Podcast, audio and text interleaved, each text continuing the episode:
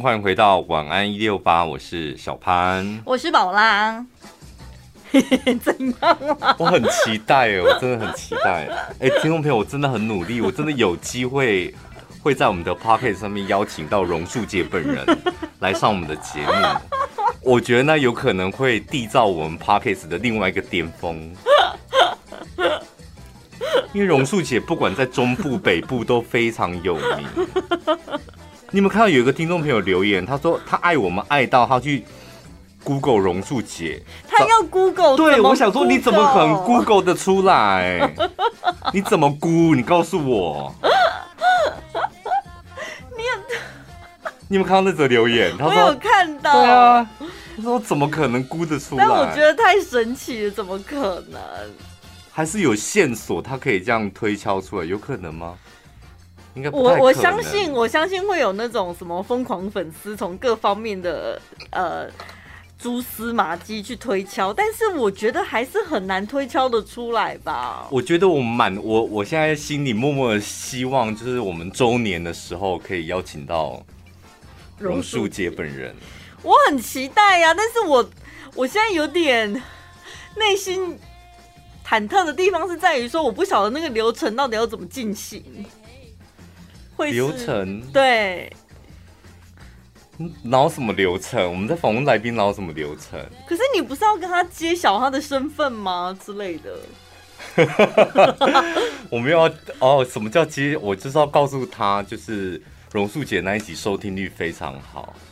哦，就是让他知道我们曾经在某一集讲过他的故事，然后导致他得到了这个称号。他事实上很红。就，然后再问另外一个问题说，那你要不要改名叫榕树姐？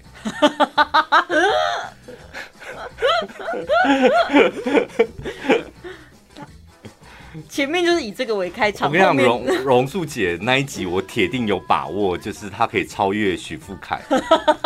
你干嘛拿她跟许富凯比？那那后面呢？后面继续要你要聊的主题是什么？就是红榕树姐的心路历程啊，一路来的风风雨雨。所以你告诉她的也是一个假议题就对了。不是，是她误解了，她是她自己误解。他误解了那个他要聊的主题，然后我想说，怎么可能来我们节目当中是聊这种主题？然后我当然说，对啊，没错啊，可以啊，我们也很常聊。来了再说嘛。但还没吧，还有的等吧。我会督促他，我最 我会为了这件事情，为了。他能够顺利来我们节目我会督促他该有的进度先完成的。他前面是有一个门槛的，他必须得先达到那个门槛，他才有资格来上我们节目。我我们自己的名次，那个 Podcast 的名次，我是没有把握，就是什么可以再进步几名。但他来我们节目，我铁定让他进前两百。这个我拍胸脯保证，铁定一次之后就进两百，前两百，一飞冲天。真的哎，那时候林飞不是也是吗？对，但对，所以是没问题的啦。对，榕树姐可以待更久。对对。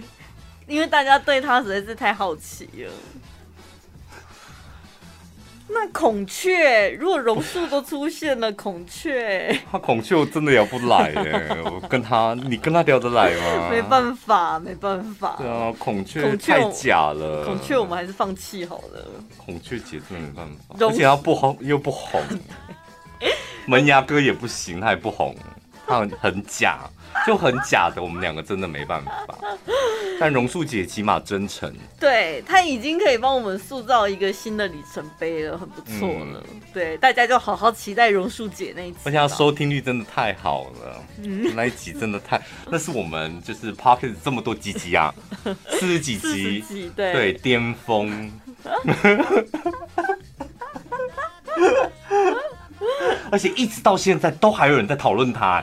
他是第第二集吧，到现在还有人在讨论他，哎，好厉害哦！对啊，他的影响力你看有多大？我已经想好他的标题了，哎，虽然他还没来上节目，就直接下请叫我榕树嘛，姐，没礼貌啊！姐这个字一定要加上去的。为你，我种下一棵榕树。不用啦，就榕树姐来了。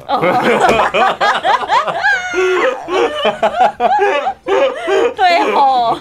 那我们那天换换衬乐，好哦，好，衬乐就是哐哐哐哐，咚，就那种气势磅礴的。那我们掌声欢迎榕树姐。我去搜一下 KKBOX 的版权，我搞不好还可以音随雨天的榕树下。对。KKBOX 的收听的，你会听到榕树下，对，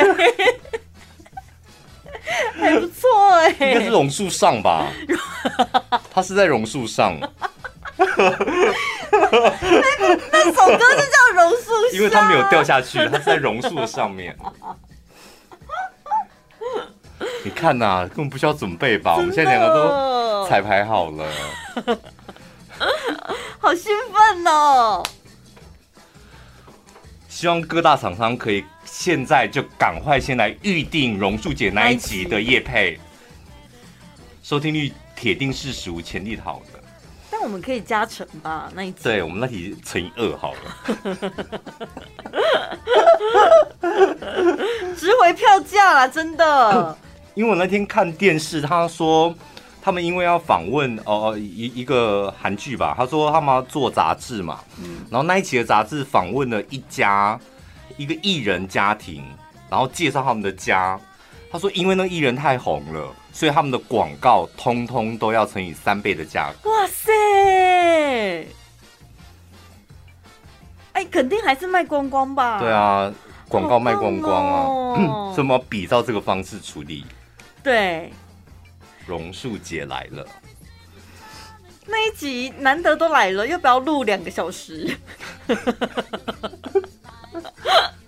我们假录一段呢，假录一段掉它的主题，然后前面假录的剪掉，这样后面录真的。好了，都花时间录了。先播后面，前面剪掉的我会先保留着，适当时机我们比如说要聪明字或干嘛的时候再拿出来播。没有就放礼拜六播就好了。聊正经的就放礼拜六播。没有，刚你刚刚在跟你聊那个吴亦凡聊得太起劲了，就想说哇，女生会关心这种新闻，对不对？可是现在不关心也不行，因为就整个被他洗版了啊。对呀，也没其他新闻了啊。他好像他的新闻还有趣一点。可是看完了之后就会觉得，那所以呢，好像跟我们生活也没帮助。那你说娱乐性吗？我不知道，我觉得我最近好像很娱乐啊。你看你聊那么起劲，还跟你朋友 就聊到个人经验了。哦。但是我觉得这一次的热潮聊这么 聊这么起劲，他们说有用吗？没有，就是两句话。明天了，只到了明天，我好像就不会这么热衷了。除非他们又有新的对话出来。对啊，我可是我觉得大陆网友真的是有时候有一些爆料是真的很狠哎、欸。除吴亦凡那一个新闻之外，还有一个那个华晨宇的，你有没有看到？嗯。他就是，就是把那个刘海撩起来，说他去植发，这样 植发，然后什么削下削腮帮子，然后垫下巴、垫鼻子。我想说，对于额头高的，你知道曝光那种照片，我觉得我，我觉得我比吴亦凡还难受哎。可是人家去植发又怎么了？我跟你讲，植发不会怎么样，真的，植发一点问题都没有。整容都不会怎么样，他就算变性也不会怎么样。不会怎么样，这不能拿来跟吴亦凡比。但是那个额头，我跟你讲，高额头的人会有一点没自信。我额头就很高，你要我 po 一张那种照片，我这天呐，很毁灭。就像林俊杰，他说那个他没有办法把。做任何有关于刘海要撩起来的动作，没办法，就是他会疯掉。好像是、欸，我还有看过一个，那真的叫偶像，有一个韩国的偶像，然后一个实境秀节目必须要玩水这样，然后他就戴一顶渔夫帽下水，刚开始游泳什么的他都不会用到他的帽子，然后他想说游泳池游泳还戴渔夫帽。然后就想说他到底有多怕，就是你知道，额头曝光，让人家看到他的那个头发湿掉。然后终于有一幕，他真的摔到水里面了。然后大家想说，好了，嗯，头总该露出来给我们看的吧？因为你带着渔夫帽摔进水里面，然后爬起来，渔夫帽还在。这第一次轻轻摔，然后第二次他摔了一个很大的个，就被人家推倒，这样摔进水里面，这样爬起来。大家说，这这一次我们总该看到你的头了吧？起来，渔夫帽还在头上。他是用强力胶粘住，你知道？真的，那才叫真正的偶像。人家问他说：“你为什么那个帽子你是粘住了吗？”他说：“没有，因为我知道今天要有水上的活动。嗯，头发一弄湿，我没有办法接受那个样子。嗯，所以我特别挑了一顶。”稍微紧一点的渔夫帽，比我平常的 size 再小一点，所以你用力戴进去之后，它就完完全全像紧那个紧箍咒一样咒在你的那个脑门那里。我不管怎么摔，它都会安安稳稳的卡在我的头上。哎、欸，我干过这种事哎、欸。你说戴帽子游泳哦？不是，就是把渔夫帽变成像孙悟空的紧箍咒一样。因为我那时候要去高美湿地跟台中港，然后我想说戴个帽子要遮阳，但问题是那种海边风正大的地方，你帽子很容易会被吹走，那根本就是没老用。所以呢，它刚好是有一个抽绳的，我就把它抽得很紧，然后我自己测试就是抽脑门的这里还是下巴的这里。因为有一些的上面的，嗯，果真是妈妈会买的。因为妈妈你知道，他们他们很奇怪，他们可以买到抽绳是抽在额头这里的，就是拉紧帽子是拉紧的。对，因为他我那个帽子很奇怪，我忘记我在哪里买的，好像是在韩国买的吧。它抽绳在上面，但是它没有下巴下面这条抽绳。我后来发现有那种东西好像比较方便。嗯，但反正因为我只能选择上面的抽绳嘛，就拉紧这样，然后就去了台中港高美湿地玩了一整。天晚上回家之后啊，我其实到下午的时候我就已经有点头胀胀的。我心想说应该是太热了吧，有点微中暑这样。后来我回家之后，我才发现好像是抽绳太紧，导致我的血液头很痛，就是血流没有办法很顺畅。因为我拿下来的时候，额头上面靠近发际线那里就是一条印痕。非常明显的印痕，就是像真的像孙悟空的紧箍在那边一样，然后上面有点发紫，你知道吗？因为像我常戴那种棒球帽，就是我爱戴的就是那几顶，有些真的是好看，然后那个布料太硬的啊，太只要太硬，戴一整天下来，你都会觉得你脑门真的很痛，所以帽子还是有分，真的好的帽子跟不好的帽子。我过了那一天之后，我就觉得这帽子好像不能这么戴，应该还是要去买个下巴有抽绳。不会啦，你就不要去有风的地方，你可以上班戴啊。不要有风的地方就好了。对对，那顶帽子还是可以留着。所以吴亦凡跟华晨宇，我们两个比较有兴趣的是华晨宇。听到没有？说我要听吴亦凡，我要听吴亦凡。手机旁边跺脚，不是你们自己上网搜，不是就很多巨细靡遗的报道了吗？哦，不过我觉得，我觉得那网友不是那网那个网红，他叫吴亦凡叫吴谦，那这这两个字真的有点太狠了吧？谦是那个强西，你知道？竹签的签，竹签的签，嗯，这真的有点太狠了。而且他还没说吴什么谦哦，人家明明名名字是三个字，他硬改成吴谦，嗯，然后其他人就会想，那到底是牙签还是竹签呢？一样，牙签跟竹签，不管什么签，我觉得男生还是有细微的差别吧。没有差别了，我觉得只要男生被冠上谦，冠上千就会觉得怎么？我到底要怎么聊这件事情？你今天要呛我了，就呛；今天要戳我了，就变成呛这个字。可是以前我们也是这样子讲啊，还讲的还蛮有。不是因为以前我们有些字眼我们在广播上没有办法讲，我们只好用另外一个字眼，听众朋友是听得懂的。对。但是吴谦就真的是呛了哎，给你呛，给你呛起来。呛跟毒，毒比较厉害，呛就是真的很细心的感觉。Oh. 有没有你像最近芒果嘛，吃芒果你一定得用牙签呛起来，而且我跟你讲，你那你那个平衡要抓好，因为那个芒果可能会溜走。对，而且要呛哪里，你也不能呛太旁边，要呛中间，那个平衡点要抓好，然后手指头要控制。但是嘟就是立马当铁笛来嘟，对啊，嘟就是对。但是呛，可是你说像工地里面有，我们先讲一下为什么那个那个，我怕有些听众朋友没有在搜新闻，因为那个女网红她就说那个吴亦凡很喜欢在那一件事的时候讲说我的比较大，然后下一句是什么？你要忍一下，你要忍一下，就是他习惯的口头禅，说我的比较大，你要忍一下。然后女生因为喜欢吴亦凡，所以刚开始他们就真的会忍。嗯，那个忍不是说他比较大，就是他说那个忍是什么吗？就是你已经打算要挖鼻屎了，挖鼻屎不是应该用手指头伸进鼻孔里面尽情的挖吗？嗯，他说你就把那个手指头换换成牙签。他说心里的滋味就是这样。当你想挖鼻屎的时候，突然间不是用手指头挖，是用牙签挖。所以他说你干脆改名叫吴谦好了。那真的会心很痒哎，那个痒的感觉是。你遇过是不是？我在想，没有，我在想在挖鼻孔，如果改成用棉花棒或者是用牙签，你就觉得很不明明都底下。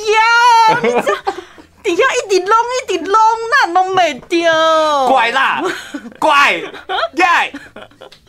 哇，真他那个形容真的很有画面呢。对，哎，这个女生真的好狠。所以大家标题才下说是毁灭式爆料啊。好，每年都会来一次。去年的毁灭式爆料就是那个罗志祥，罗志祥今年换一个吴亦凡。但是你觉得他的下场跟罗志祥，因为这两个案子肯定会被人家拿来做比较的。有，已经开始在比较了，照片都摆在一起了。对呀、啊，我，但是我倒是今天才发现，原来吴亦凡的代言这么多，因为他们官方还有很多代言矿泉水饮料，然后精品什么，那个微博不都都都是会 po 一些转 po 一些代言的相关的照片或新闻，全部都下掉哎、欸。嗯，这么多代言呢，然后这样哦，他一支代言就一亿，哇塞！你看十几支代言呢，同时间关掉这样，所以那个经济效益应该是比罗志祥还要高出一大截哦。整个损失算下来的话，他应该是真的大失血。你看，过了一整年，罗志祥都还没爬起来，吴亦凡大概要花多久时间？我我觉得我，我我个人是真的觉得，就是演艺人员是这样，我还是老话一句，就最后你用那个你的作品说话嘛，所以作品好，就你一定是有机会可以站起来。但是，一旦你是牙签，你没有办法变成金箍棒，哎。牙签就是跟着一辈子，那人家私底下的事啊，你不是说作品好就好了吗？对，真的是 真的作品，但是你知道，你就会变成，就是看到他的时候，你就会脑海里吴谦呐，就是。这怎么了吗？你又没有打算要跟他一起睡觉？不是，我跟你讲，他印象太深，因为我不是跟你讲过，我有个同学叫芦笋吗？我我们事隔这么多年了，我们在那个同学群组上面，嗯、大家还是叫他芦笋呢。然后他常说。芦笋到底是谁？然后我们就说，就是你啊！这么多年了，他都已经是三个孩子的爸了，我们还是叫他芦笋呢？那是你们这些人得检讨吧？不需要检讨，我们没有检讨，我们想忘记他，忘不掉。所以怎样？你有没有想过你那个同学的心情？他这样子很开心吧？很开心？我不知道，我不知道，不没有怎么样吧？我们还有另外一个叫小刀的。那感觉好痛哦！小刀是美工刀的那种小刀哦。对呀、啊，就感觉它是尖的哦，尖的很尖，很利，真的很利。对不起在洗澡的时候说：“哎呀，我屁股流血了啦，怎么刮到我了啦？”哎呀，我的手！好了啦。那我今天看到一篇文章，他说，呃，从小以前，呃，不是以前常会讲说什么努力才会成功，嗯。然后真的奉劝大家，不要工作的时候不要把太大的精力专注在努力这件事情上面。嗯，因为如果单靠努力就会成功，那这个世界最成功的就是牛跟驴子了。对呀，有时候就是除了努力之外。我觉得巴结啊，运气呀，天分呐、啊，什么太多因素了，啊，这些都要学哦。哦哦，什么啦？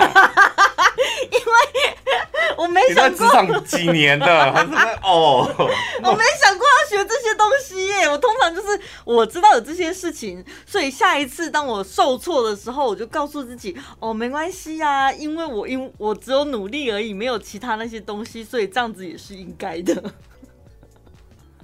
啊，你的工，你的人生态度好奇怪哦。不就是应该是哦？我不会巴结，所以我要学点巴结哦。啊，我讲话就主管都不会开心，那我要学点讲话的技巧，这样。然后争功劳，哎，我好像不太敢争，哎，我偶尔也要学会争功劳。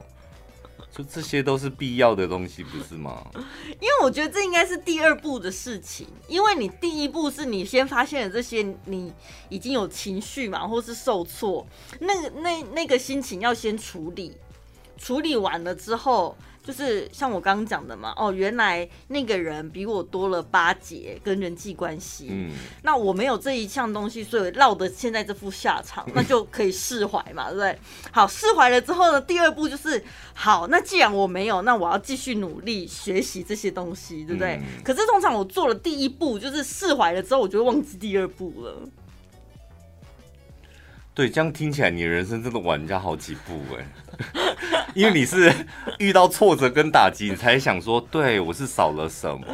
其实，在还没有遇到那些挫折跟打击的时候，就应该知道哦，要先发现，对，这些东西都是需要的。所以我不但发现的晚，而且发现的当下还一心只想着说，先处理我自己的情绪。情绪，对啊，情绪最不值钱的东西了，你还处理它干嘛？然后处理完了之后就觉得，嗯，太好了，好，完成喽，那就这样吧。好，那算了吧，我干嘛巴结啊？真的哎，有些人是不是就会觉得你自己讲有没有差？嗯，就是同样在职场上面，我刚刚讲的会一点巴结，嗯，呃，会一点说话，会一点争功劳，这些人是比较容易顺风顺水。的确是这样子啊，这这真的很现实。你傻傻的一直努力工作，这真的给谁看？就自己心里会有。一关过不去吧，就觉得自己很有风骨啊，哦、就觉得我干嘛要巴结呢？哦、这不应该存在职场上的文化。这你就看看陶渊明吧，就回乡种田呐、啊，好了吧？你看看苏轼，好好写诗写书法，就最后只能说哇，猪肉好好吃。你怎么这么有学问呢、啊？这以前国中都上过。你看上课的时候为什么要读书啊？我真的不能像陶渊明一样，我我不能够像屈原一样，我不能够像苏轼一样，真的最后都落着这种下场。重点是这样子吗？对啊。所以他教我们的不是他们的作品，而是他们的人生历练。这些人就是风骨硬到不行，什么不为五斗米折腰，好了吧？自己种田了吧？自己种田还种不好。有写到这一块？有啊，哦，真的哦。尤其是陶渊明，自己种田种不好算了，他还不想种田，然后拖累他的儿子、他的老婆跟小孩，这样，嗯，变成他老婆要自己去种田。你看当个老婆多可怜。然后想说，好，那我去捕鱼好了。我忘记是哪一篇诗，捕鱼就划船出去，然后划船到中那个湖中央的时候，突然觉得，天哪，这个湖也太美了吧！然后就躺在湖上面就写诗，我想说啊，这里默写有个可怜呢，种田种不好，然后算了，不要种田了，去捕鱼好，就滑到中间你也没捕鱼，在那写诗。所以陶渊明就是个吃软饭的，吃软饭没出息的人啊。这个公司要宴请重要的客户，然后呢，高阶主管就选定了一个餐厅，然后就请总务组组长呢来负责执行这样。然后呢，这个总务组的组长呢就直接定了餐厅现有桌菜，就固定的菜色这样。一般都是打电话去说，哎，我要那个办桌菜，对，然后他就会说，哦，那八千的有什么？一万多有什么？嗯、一万二的有什么？这样，然后他就直接选了一个，对，这样，这样不行哦。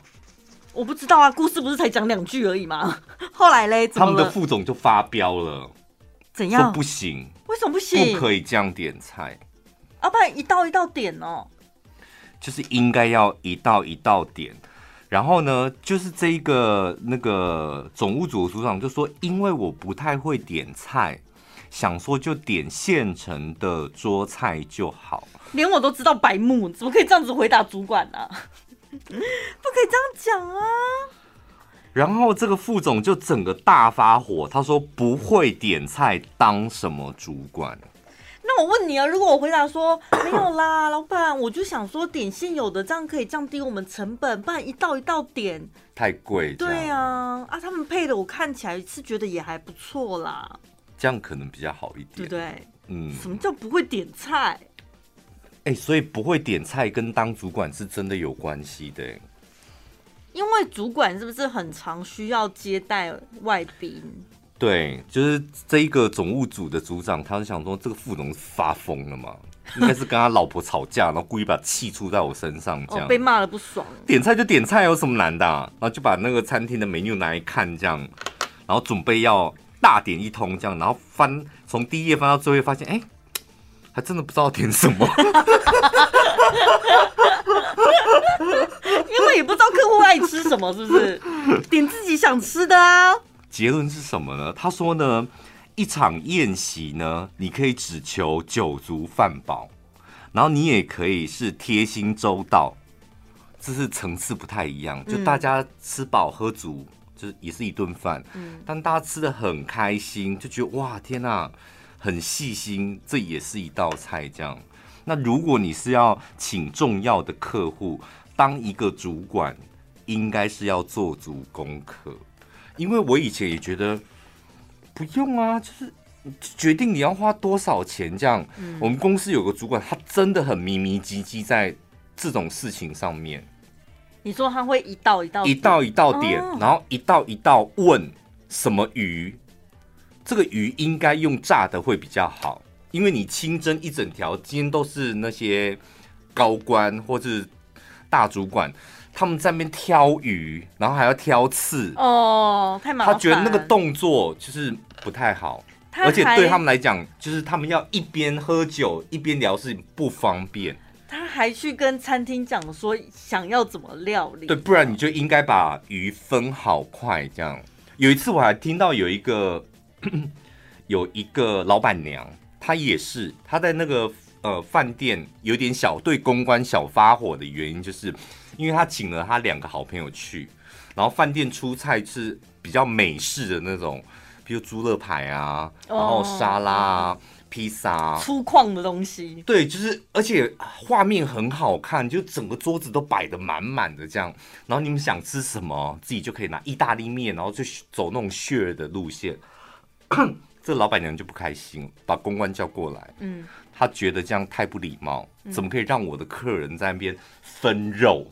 分菜，应该分面，要套餐的，大家一人一套这样。对，而且她觉得我们就是我请重要的朋友来，我有重要的事要讲，我们不应该浪费太多时间在那边分菜。跟朋友聚餐不太一样，不太一样。所以你看，饭点菜真的有很多小美感。那如果现在老板交办任务给你，叫你点，你有办法点吗？我可能，我跟你讲，如果真的交办给我点，我铁定是点我爱吃。我也是，因为像我们家族很常聚餐嘛，我就是那种每次都是被推上去点菜的人。嗯，啊，你点你点都会叫我去点，然后我永远都不会顾虑到他们吃什么不吃什么，我都点我爱吃的。然后好多次我就说，谁叫你们要叫我点？因为他们说太多了，就这样吃不完。因为我们经历过很多次，但我说我就是想吃这么多。对啊，点自己爱吃的就好啦。因为像我们家就是假日聚会的时候，很喜欢吃我们院里有一家东山鸭头配咸酥鸡这样。嗯，然后呢，都他们都已经习惯是我去买了。然后那一天我回家就比较晚回去。然后我就说：“哎，快点，你们趁现在赶快去买那一家，然后待会回家就可以吃这样。”然后我弟他就说：“哦，好，他正好在街上，让他去买这样。”他一买回来，光是门口一打开，然后全部人看到他买回来，然后我刚好到家，全部人看着他那一袋，全部人一起发说：“啊，太小包，太小包了，太小包，都还没看到它里面装什么，然后。”就看他开门进来，然后就看哈，然后就他开始就，因为我妈会铺报纸吃那种东西，他已经铺铺报纸，然后开始开始在撕的时候就此起彼落，哈，怎么这么高吧？哈，就后来我弟说够了吧，我买四百多块了，他说哈，好像有点太少了，果真吃不够。然后我弟就说啊，不然哥你有买多少？我说我们每次都买八百。我们家的食量就是要八百，你吃这么多年了，你还怎么会买四百呢？好过瘾哦！就是那一摊，我们一定要买八百，然后配合我们家的人，这样可能会剩一点点，大家但是大家都会吃得很尽兴。对，我觉得点菜其实是需要经验累积的，尤其是遇到这种重要的饭局。刚刚讲说那个副总会生气是有原因的，因为 桌菜。餐厅配好的桌菜跟你亲自去点其实有差异的，嗯，就是差就差在用心程度。第一个，你要点一桌菜，你必须要有情资收集力。怎么搞得像特务一样啊？对，因为我们公司那个他是他就是会有这种情资，谁要吃什么，然后谁不吃什么，他们应该比较适合吃什么，然后今天喝的是红酒。应该要配什么肉？白酒还对，应该应该要配什么样的餐食？可是你这要怎么收集？你总不可能直接问说：“哎，王董啊，明天跟我们董事长吃饭啊，你要吃什么啊？”我跟你讲，这真的要问，不是不吃什么哦，是可以直接问的，是不是？就是重要的人，然后你们有谁会来，一定要这个一定要问，就是所以这个情资的收集力很重要。嗯。所以，同样一顿饭，有人吃的宾至如归，有些人只是哦吃完了，就这样，这差别很大。甚至不要讲喜好的问题，有些人搞不好还会有什么过敏的，对不对？然后再来就洞察世人的眼力，这是什么意思啊？这不是一样吗？洞察，对啊，看他的个人喜好，不是吗？还是说什么时候该上酒，什么时候该上甜点，是观察这个吗？哦哦哦哦，然后还有判断能力哦，这个这个比较重要，就是判断能力，就是 一桌譬如说十个人，这个爱吃这个，然后这个不爱吃这个，那你最后你到底要点什么？哦，小咖不重要，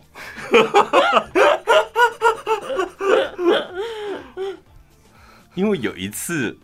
我们在一个饭局，就是要前往去一个饭局的时候，也是 主管就在准备酒这样，然后我们就说哈，我们不喜欢喝那个什么白干，嗯，那种那种东西，我们想喝红酒这样，然后说我们今天就是准备白干，然后说那我们可以再带红酒，不行，因为今天主桌上的每一个人都爱喝白干，你们这些小喽啰，你们爱喝什么是你家的事，怎么可能？你去找人家敬酒的时候，人家喝白干，然后你拿红酒来跟人家敬吧。就你知道下场是什么吗？就是小喽啰全部都喝到眼前一片黑呀、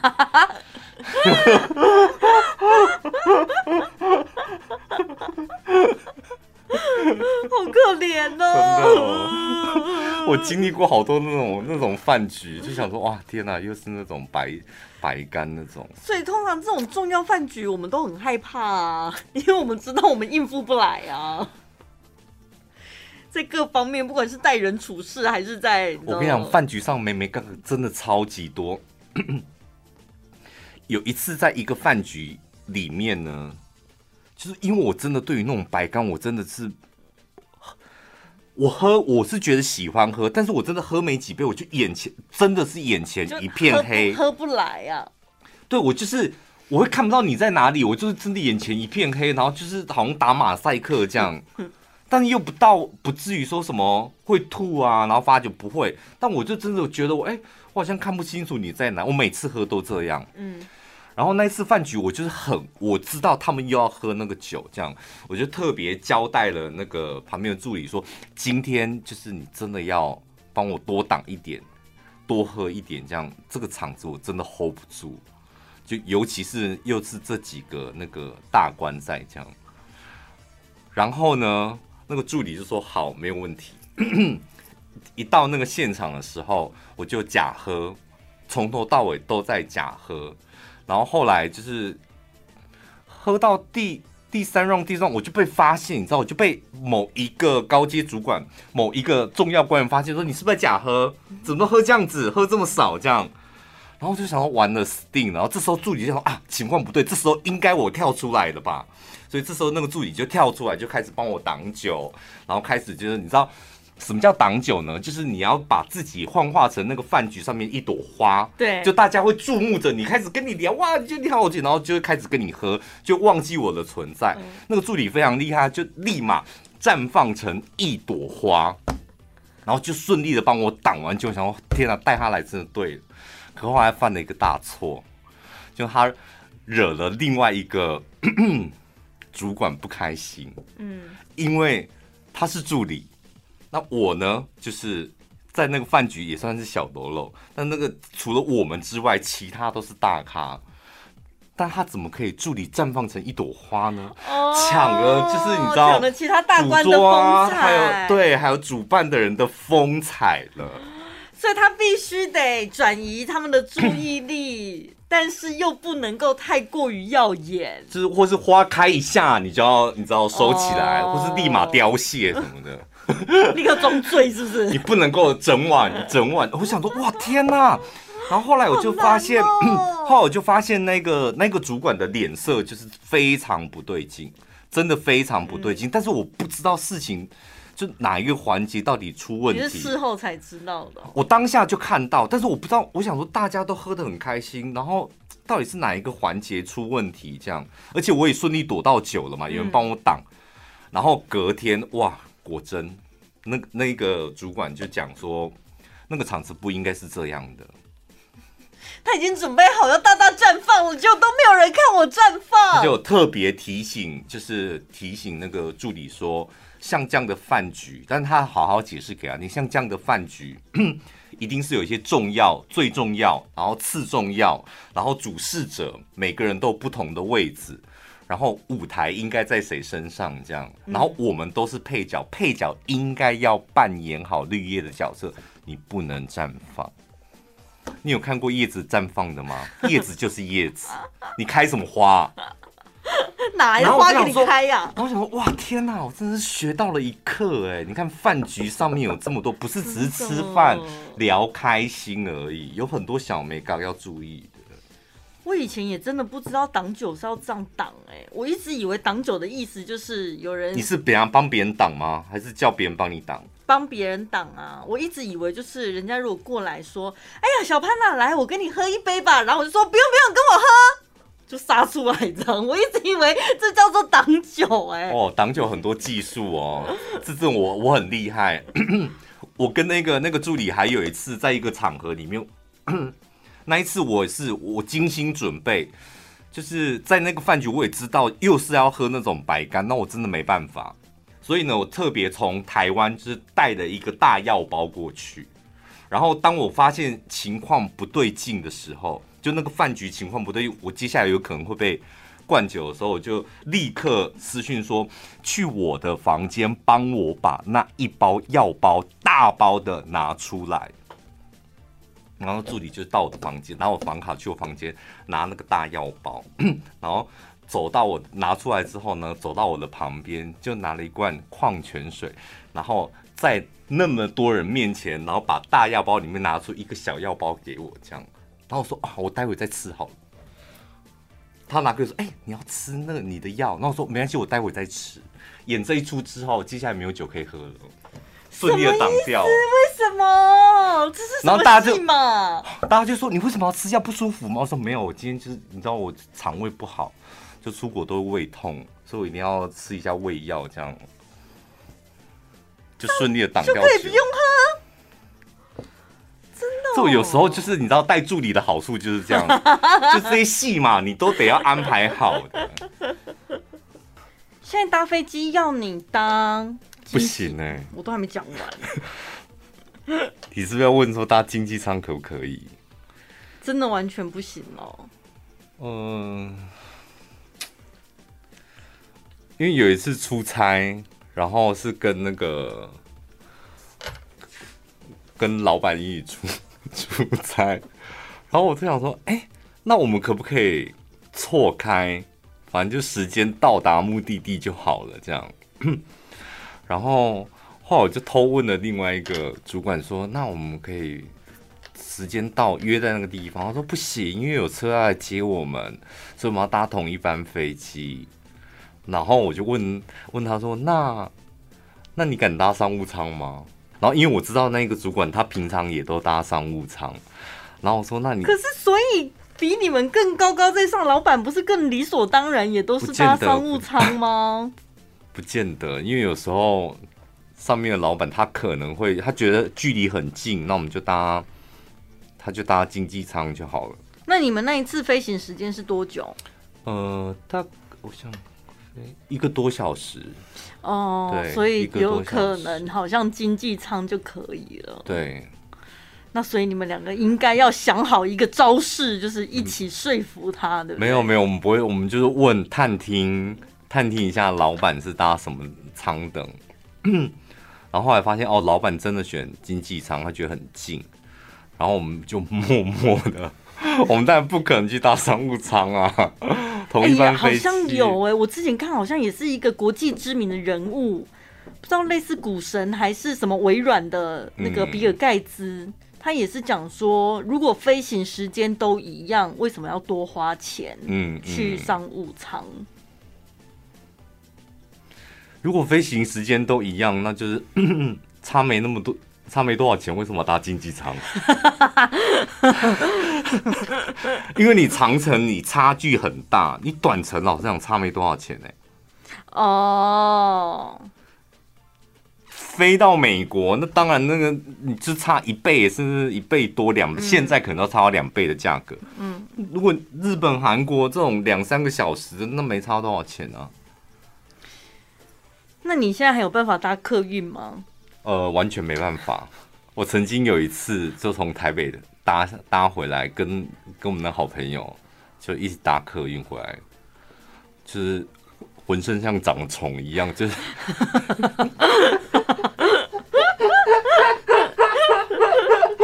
你也没办法，你少跟讲，我就是会这边哦。没有，我可是会扭来扭去这样。可是不代表说客运不舒服，只是因为那个行驶时间真的有差。你就是花钱买时间，搭高铁就是花钱买时间。哎、欸，可是有时候认真算，好像没有差这么多。对，如果因为我们到我们。比如说公司再到高铁，你还有一段时间呢、啊。那你客运是直接到我们公司这边来，你算 total 时间其实没有差多少，其实真的差不多。但好，那如果今天真的选择高铁了，就是普通舱等你也不行吧？可以啦，我不行，哦，没那么娇贵。只是我就是信用卡有那个，我就会用。你知道，我就是很爱利用我信用卡点数的人呢、啊。那计程车你觉得跟 Uber 有差吗？我没差，我觉得我都没差。但计程车大小我也没差。计程车里面是有那个麻将店的那种，无所谓，无我真的无所谓。我身旁还有朋友连计程车味道上面他都会计较。会，我上次还遇到一个，他说 他叫车的时候，他说可以给我 Wish 吗？我只搭 Wish。对，就因为比较宽敞。我我还有一个女生朋友，她就一上车说：“你这什么味道？”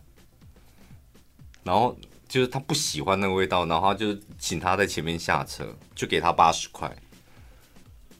啊，可以这样的哟？会有司机因为这样不爽吗？不会啊，就是踩油门才踩下去而已，就得到八十块了，应该也还好。但我还好，我对计程车没要没要求，就因为我都觉得时间很短，我都觉得还好。哦，会搭计程车基本上也不会太长程，就对，对，你不会搭一个小时吧？但一个小时以上，我可能就会稍微、就是、要求比较多。嗯，所以你要求的只有一个重点，就是舒适为原则，是，是我们刚刚讲那么多的选择，就是好对好坐了，好躺，我也不太在乎什么吃什么喝什么，怎么在飞机上商务舱吃什么喝什么，我很长时间就是一上去我就立马。立刻躺平，然后棉被盖着睡觉，这样。好歹要喝个一杯迎宾香槟吧。说啊，你这样好浪费，哦没有吃什么？有因为有点吃腻。下飞机就要吃很好吃的。哎呦，怎么讲的好像是已经五年前、十年前的事情了啊？你说搭飞机啊？对啊。你应该更久哦，因为我在疫情前，我有刚去一趟日本，二零一九年的时候，十月份，你给我记得那么清楚。一九年我好像也有去啊，我去韩国，但你不是在十月吧？十月啊，因为那是我过生日啊。哦哦哦哦哦，如果我没哦，所以我们那时候我们是轮流，是不是？对啊，对啊。哦，那我们两个算幸运的啦。哦，真的好怀念哦。对啊，好怀念可以安心出国。我们现在就是先 先不管什么解不解封，安心国旅，我真的我嗨不起来。就真的，我老实讲，就是我真的是那种你知道，就是下体捏着硬国旅的人，就是。我真的 enjoy 不出那种好玩在哪里什么。可是那你不会选择，那干脆就待在家，干嘛一定要出去？对啊，但有时候是朋友约嘛，家人约，哦、然后你就会想说，不要一直窝在家里，然后有人约你就去这样。然后有时候我是会享受一下安排，嗯、安排有有些应该有人跟我一样吧，就是你会享受一下那个安排吃什么住什么，然后几个景点这样。安排的那种快感，这样，嗯、但真正去了，然后你看别人吃的很开心，你可能看别人很开心，你有点开心，但你自己就觉得，哦，就这样啊，没有发自内心的那种兴奋跟悸动，就对。国旅我是真的没有，反倒是像去上次去台东，我比较享受是那个搭车的过程。就你搭火车的时候，你看哇，没看过的风景，那时候真的心情蛮好的。嗯，但真的到台东，我就毛起来吃啊，我根本没有玩啊，就是我我要一直吃，吃很饱，然后吃饱了再吃更饱，吃然后吃很饱之后休息一下，待会再来吃饱。就是我比较不会享受那种在国旅，我不知道怎么享受，我不知道。这就是一种享受啊，一直吃东西，对，一直吃东西，我可能可以，就是一种享受的方式了。你看的房子比较多，有一些 房仲的话术，我想你应该有办法帮大家翻译成大白话，以免大家误会。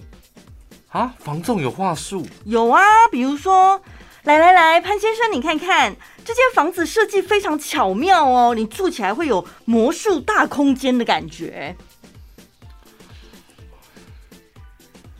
这还好，我没听过这种哎。那一但那个，我跟你讲，我不我。我没有看，我帮大家翻译，格局非常不好。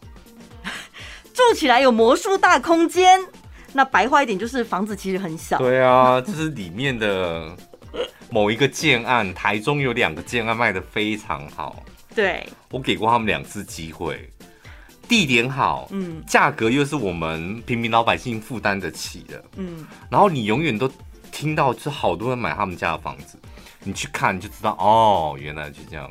一分钱一分货，哦，那种格局是给人住的嘛？不然给谁住？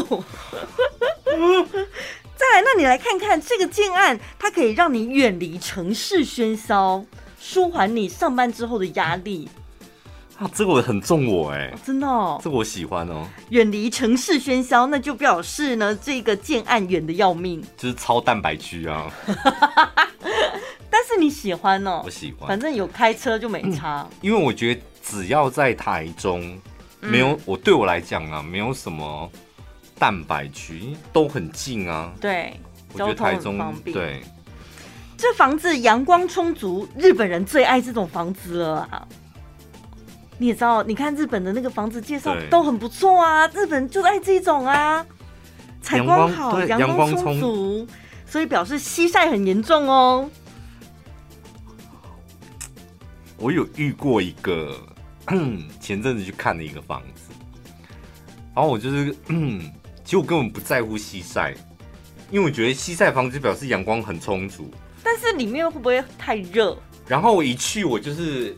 站在那个 客厅的那个窗台，我这边欣赏风景。然后因为那是下午，所以西晒非常严重，然后阳光就洒进来。然后那个房仲就以为，我觉得那个西晒太严重了。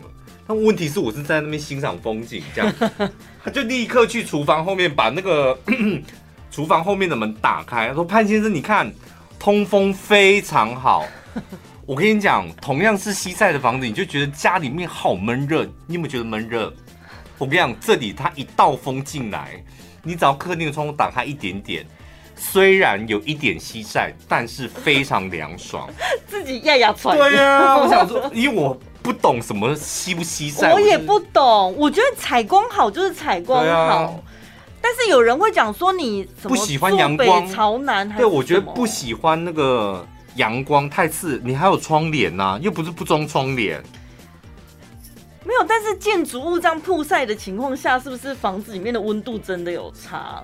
但是因为我想说，有时候你建筑就是这样，你不可能真的大家统一都面朝哪一面嘛？不会啦，东边晒不到，不就是晒西边？你窗帘拉起来了，哪会有什么温度差不？而且现在这么多那种吸光吸热的窗帘，嗯嗯，所以西晒应该没那么严重吧？再来，你看看这房子，你买的地买的是地段，不是买房子。什么意思？所以这房子很烂，是不是？对，也但地段很好啊。不行哦，真的不行，真的不行。哎，大家不都讲 location location？因为我看过，就是他也是在七期。嗯，那我想七期怎么会有这种一千出的那种房子？嗯，点进。点进去看，我真的觉得它位置除了位置在七期没有一处好。所以买我才知道原来七期有鬼屋哎，你要不要买啊？怎么啦？看起来像鬼屋了，就是啊天哪！就是你家住哪里？七期啊天哪！那我们去你家看哪一去啊。但是怎样重新整理这样子，再把房价塔给你就美合了，是不是？嗯，也是可以，但你是。你在想嘛？你里面如果真的要整理，还是得要有一笔钱啊。哦、嗯，好，那再来你看看，我们这社区户数非常少，住户很单纯。我跟你讲，管理费非常高。哦，因为分母变少，多他就会说：“我跟你讲，管理费一平才多少钱而已，你一个月才多少钱？”哦然后户数少，他就会讲说：“我跟你讲，户数少很单纯，说出他们的话术，所以你还是得要自己算算看。”这条巷子很安静呐、啊，很适合居住哦。我跟你讲，风水不好，那就是死路，那就是死路。为什么很安静？然后就是。完完全全没有那种流动的那种。哎、欸，你真的很厉害耶！是吗？对啊，你一一都破解了哎！嗯、果然房子看多了还是会学到东西是是？真的多看了，我很喜欢看房子。那两栋之间的那个壁冲呢？哦，不行，那种壁刀那种不行。没有，这叫一线天呢。你好好欣赏这一线天难得的美景，还可以看到什么一线天？一线天呐！不行，双捷运你可以吗？双捷运就是你左边有一个捷运站，右边有一个捷运站呢、啊，但你用走的都走不到，这种叫双捷运，卡在两个捷运的中间就叫双捷运。健康公寓你懂吧？这是没有电梯的，对对对对，爬楼梯的。